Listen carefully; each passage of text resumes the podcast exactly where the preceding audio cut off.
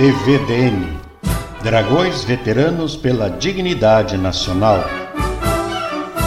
Nação Brasileira Bicentenário da Independência. Falando de Ponta Grossa, Paraná, Brasil. Episódio número 5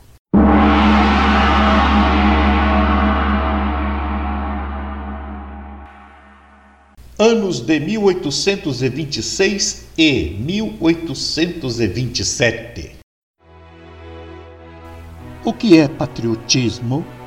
Segundo a Wikipédia, e estou de pleno acordo, é o sentimento de orgulho, amor e devoção à pátria, aos seus símbolos, à bandeira, ao hino, ao brasão e às riquezas naturais e patrimônio material e cultural do seu povo. É razão do amor dos que querem servir o seu país e ser solidários com seus compatriotas.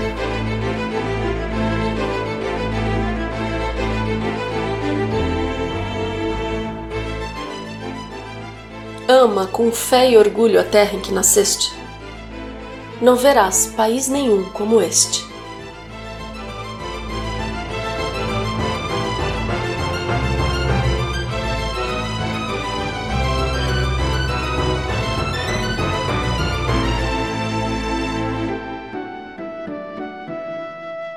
Na ficha técnica você encontrará, além de outras informações, a relação das fontes consultadas para a produção deste episódio.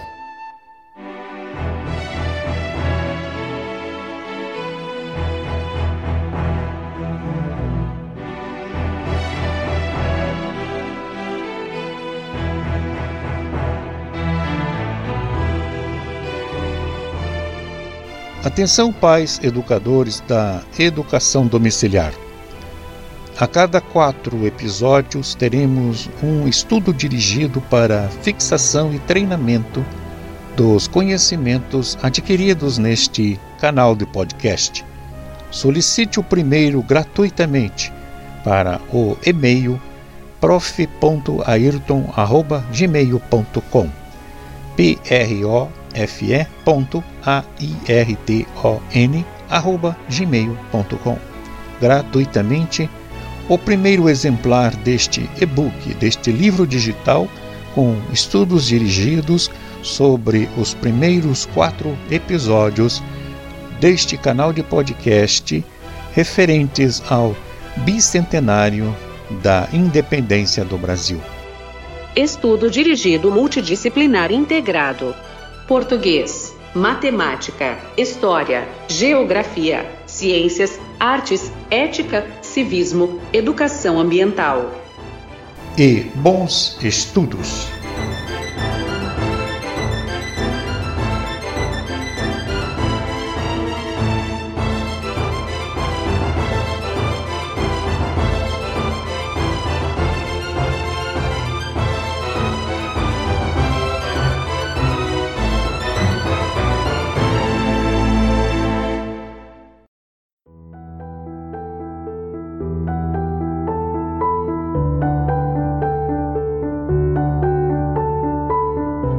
Resumo dos episódios anteriores.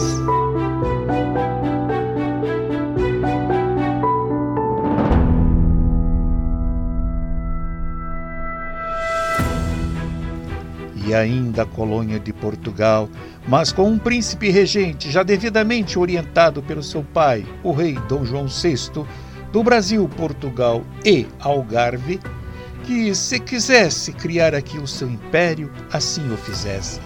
E ele fez. E nós continuamos a fazer, a ferro e fogo, suor e lágrimas. Já se passavam cinco anos que a família real portuguesa havia voltado a Portugal. E aqui ficara o príncipe regente Dom Pedro, o qual mais tarde proclamou a independência da antiga colônia, tornando-se Império do Brasil e com o título de Dom Pedro I, amado por alguns, odiado por outros, foi um governante autoritário, arrogante, mulherengo, boêmio e até um pouco irresponsável. Rio de Janeiro, a nossa capital imperial, mais decente, limpa, e o Nordeste foi sufocado em sua rebeldia constante. O Sul continuava em guerra contra os castelhanos. Marquesa de Santos e outras amantes faziam o rei esquecer de onde viera e tornava-se um autêntico brasileiro com todas as qualidades e defeitos que até hoje temos.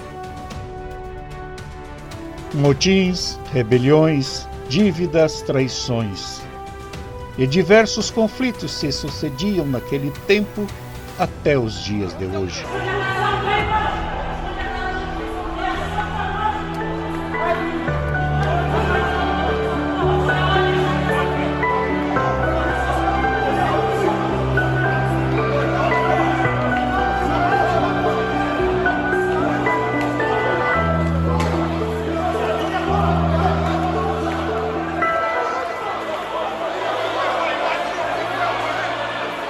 Chegada a hora de organizar juridicamente o novo Estado. Começaram a surgir divergência entre a Assembleia Constituinte e o Imperador, um soberano de inequívoca vocação absolutista. Assim, quando os constituintes elaboraram um projeto que, em linhas gerais, subordinava o executivo ao legislativo, Dom Pedro mandou dissolver a Assembleia. Vários deputados foram presos e outros exilados. Coube ao Conselho de Estado, integrado por pessoas da confiança do governante, elaborar a primeira Constituição do Brasil, que foi outorgada por Dom Pedro I em 1824. Diferente de outras constituições elaboradas na mesma época, a lei máxima do Brasil previa, além dos três poderes tradicionais, legislativo, executivo e judiciário, a existência do poder moderador, a ser exercido pelo imperador. Com isso, Dom Pedro passava a enfeixar um poder quase absoluto em suas mãos. O ministro do Império faz saber que, por ordem de Sua Majestade o Imperador, não mais permitirá qualquer espécie de ataque que possa ofender ou desrespeitar as Forças Armadas. Exige ainda mais decoro no trato a que tem direito e merece a augusta pessoa de nosso digníssimo Imperador. Enquanto aqui estivermos para defender Constituinte. Tudo indica que Sua Majestade tem. A concentração de poderes nas mãos de Dom Pedro desagradou amplos setores da população, especialmente aqueles que defendiam a instalação de uma república federativa no Brasil. No Recife, desde a dissolução da Assembleia Constituinte pelo imperador, Frei Joaquim do Amor Divino Caneca, veterano de 1817, fazia cerrada oposição ao governo imperial nas páginas do jornal Tifis Pernambucano. Além de condenar a dissolução da Constituinte e a excessiva centralização do poder, Frei Caneca e seus amigos defendiam a autonomia das províncias para transformá-la num federalismo e o regime republicano. Ideias que repercutiam favoravelmente junto à população local. Assim, quando, em 1824, Dom Pedro destituiu o presidente da província de Pernambuco, Manuel de Carvalho Paz de Andrade, e colocou no cargo um homem mais afinado com a política imperial, a revolta eclodiu. E a 2 de julho de 1824, líderes liberais e republicanos proclamaram em Pernambuco a Confederação do Equador, uma república à qual aderiram às províncias do Rio Grande do Norte, Paraíba e Ceará. Embora sem abolir a escravidão, o novo Estado extinguiu o tráfico negreiro no porto de Recife. A decisão afetou diretamente os proprietários rurais que dependiam da mão de obra escrava, provocando cisões que enfraqueceram o movimento. e a reação do governo imperial foi rápida e violenta. O movimento foi sufocado em novembro de 1824 e diversos revoltosos foram executados, entre eles Frei Caneca.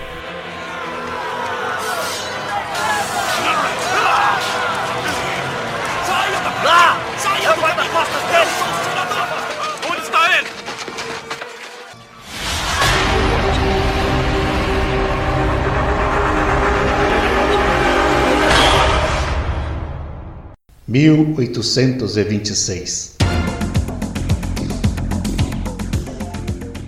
5 de janeiro. Inglaterra reconhece a independência do Brasil. 22 de janeiro. Instala-se o primeiro Senado do Império, 50 senadores nomeados e vitalícios, logo tido como baluarte conservador. 17 de fevereiro a 18 de março, Pedro I viaja à Bahia. 10 de março, morre Dom João VI, rei de Portugal.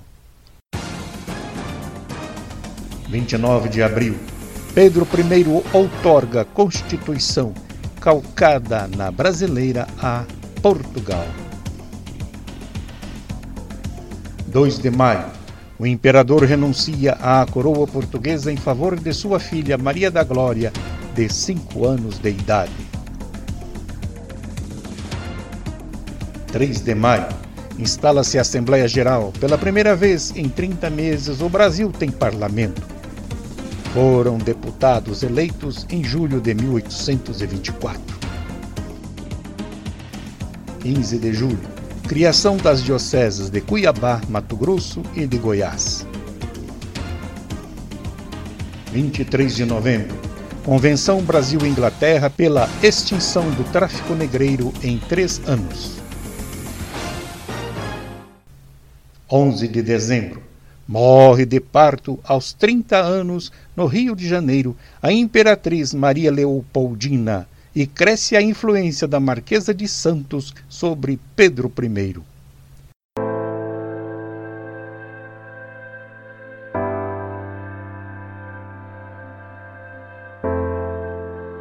Personagem em destaque: Imperatriz Dona Leopoldina.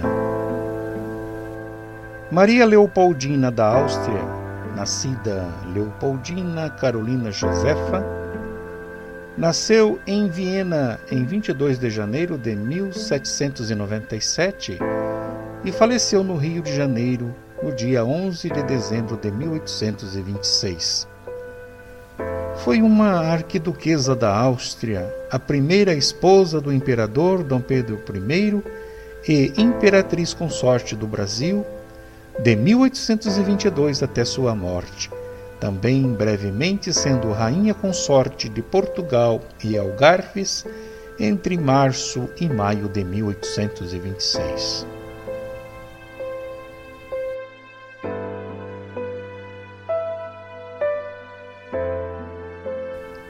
Era filha do imperador Francisco I da Áustria e de sua segunda esposa, princesa Maria Teresa de Nápoles e Sicília. Também foi cunhada do imperador Napoleão Bonaparte, o qual foi casado com sua irmã mais velha, Maria Luísa. Seu casamento com Dom Pedro I fizeram com que se tornasse a primeira imperatriz do nosso país e a primeira imperatriz do Novo Mundo. A educação que Leopoldina recebera em infância e adolescência era eclética e ampla, de nível cultural superior e formação política mais consistente.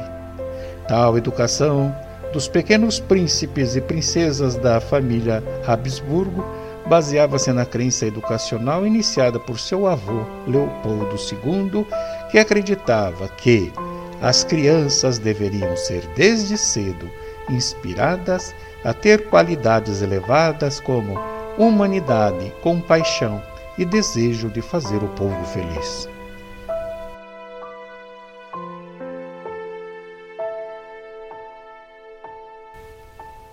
Com uma profunda fé cristã e uma sólida formação científica e cultural, que incluía política internacional e noções de governo, a arquiduquesa fora preparada desde cedo para reinar. É considerada por muitos historiadores como a principal articuladora do processo de independência do Brasil, ocorrido entre 1821 e 1822, notadamente em setembro de 1822.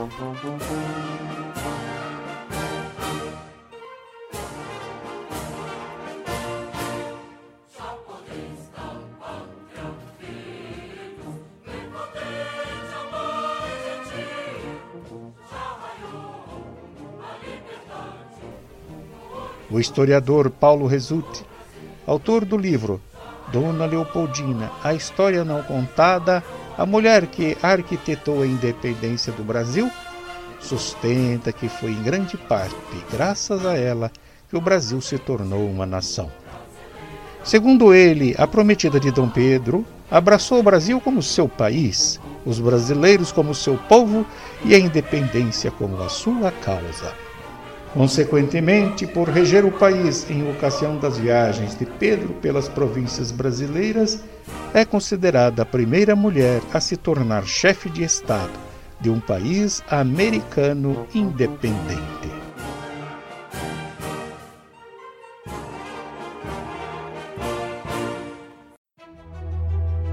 Ano de 1827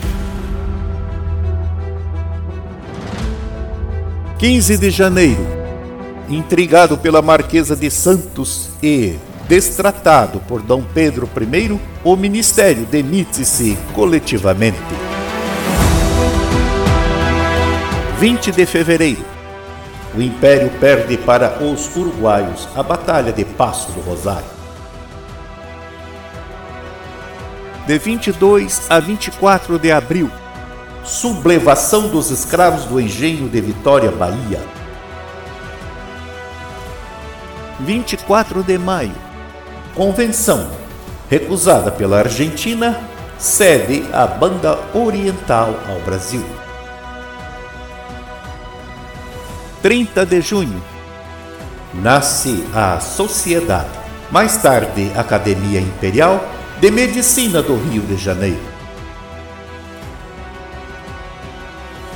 11 de agosto. Criação dos cursos jurídicos em São Paulo e Olinda. 15 de outubro. Criado em cada comarca, até 1841, o cargo de juiz de paz, com as funções judiciais, administrativas e de polícia.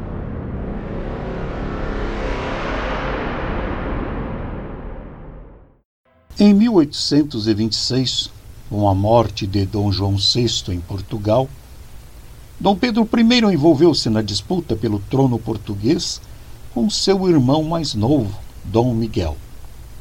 Isso desagradou profundamente a oposição liberal no Brasil, que acusou o imperador de deixar a condução dos negócios do Estado nas mãos de funcionários portugueses partidários da monarquia absolutista.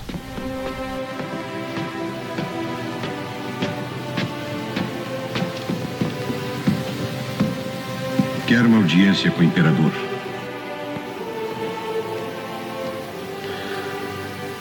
Queira Vossa Majestade aceitar a minha demissão.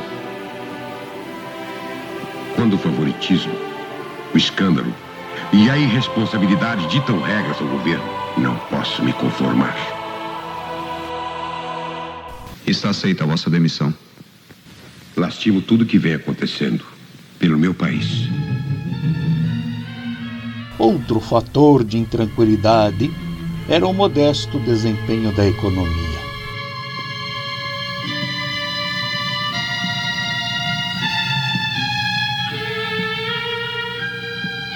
Além da concorrência externa aos produtos brasileiros de exportação, como o açúcar e o algodão, os tratados de comércio firmados com a Inglaterra se mostraram lesivos à economia nacional.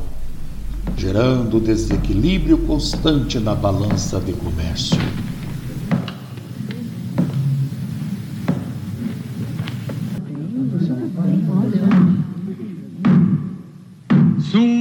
Majestade Imperial D. Pedro I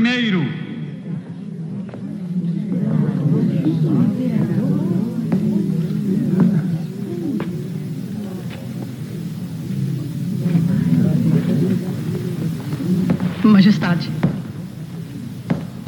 tudo isso passará.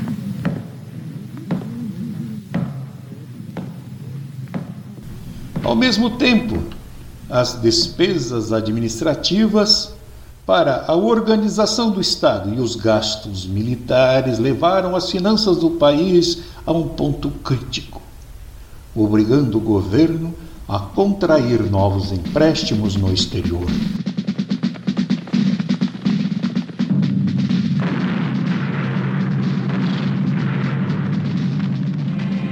Entre as razões para as despesas militares estavam as guerras da independência, encerradas em 1823, e a Guerra da Cisplatina.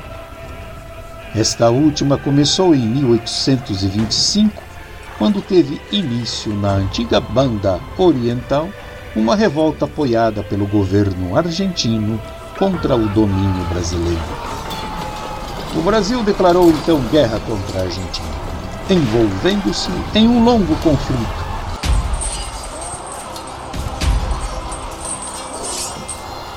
Como se não bastasse o Banco do Brasil, que fora completamente esvaziado de suas reservas de ouro por Dom João VI quando de sua volta a Portugal, e o Tesouro afundavam na crise geral que tomava conta do país, a emissão de papel moeda sem lastro desvalorizou o dinheiro, provocando uma alta geral dos preços e a consequente revolta da população em vários pontos do país.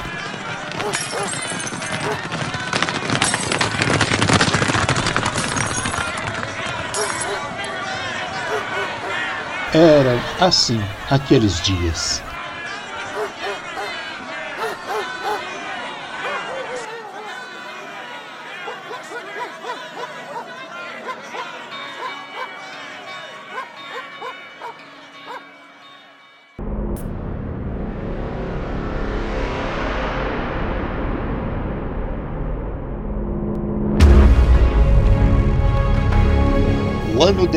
1827 foi um ano de grandes inovações e progresso.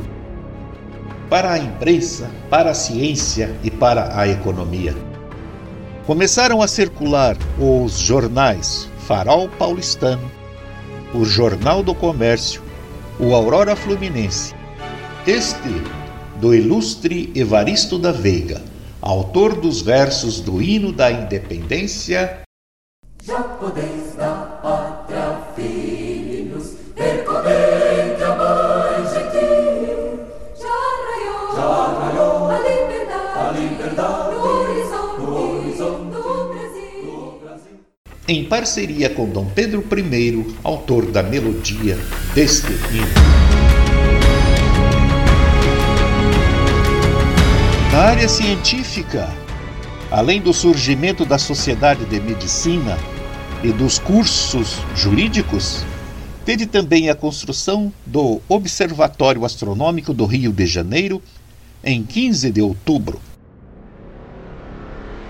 No campo econômico, a renovação do Tratado Comercial com a Inglaterra, a criação da Sociedade Auxiliadora da Indústria Nacional, o primeiro engenho a vapor em Campos, Rio de Janeiro, a primeira exportação de borracha e a chegada dos primeiros colonos alemães, 417 pessoas, com destino a Santo Amaro, Itanhaém,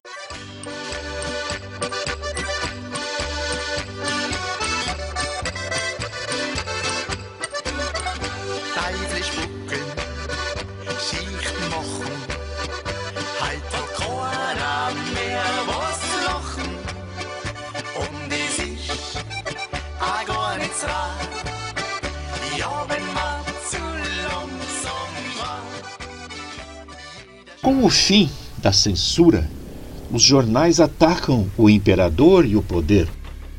Dom Pedro reclama dessa liberdade de imprensa, tudo em vão. As denúncias aumentam sobre corrupção e desmandos. De 1827 a 1833, ocorre um surto de moeda falsa, conhecida pelo ruído, o Shen.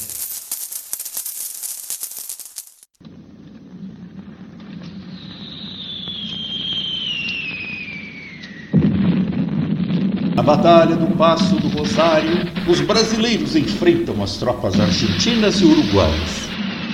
Bento Gonçalves, com uma brigada, cobre a retirada das tropas brasileiras.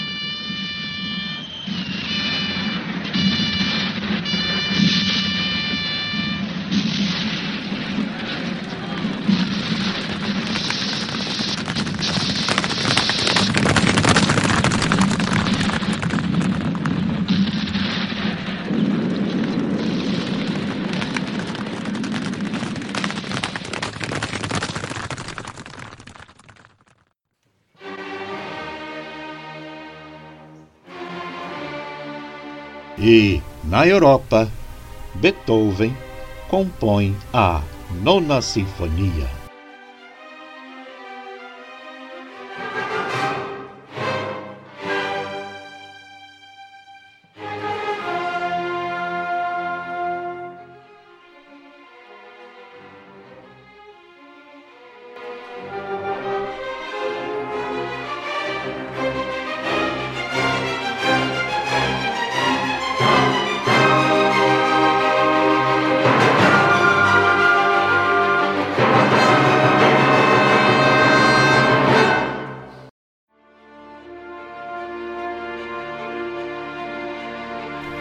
Parece ser uma característica brasileira as picuinhas que surgem quase que diariamente.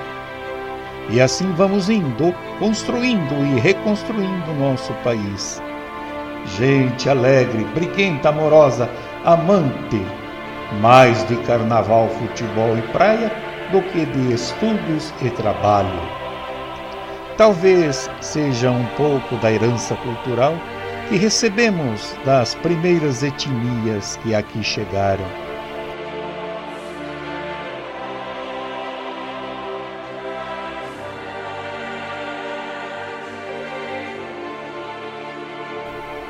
E a oitava economia do mundo, o grande celeiro capaz de alimentar um quinto da humanidade, é o eterno país do futuro, na crença que um dia chegaremos lá.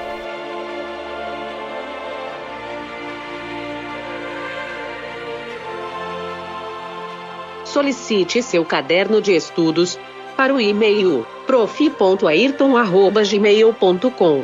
Estudo dirigido multidisciplinar integrado. Português, matemática, história, geografia, ciências, artes, ética, civismo, educação ambiental. Participe do nosso canal e grupo de interações no Telegram. Edom BR Educação domiciliar à brasileira.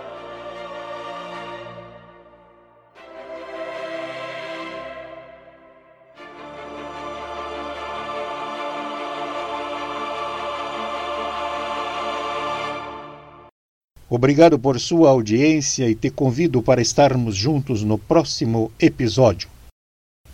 Tenham todos uma boa jornada e que Deus os abençoe.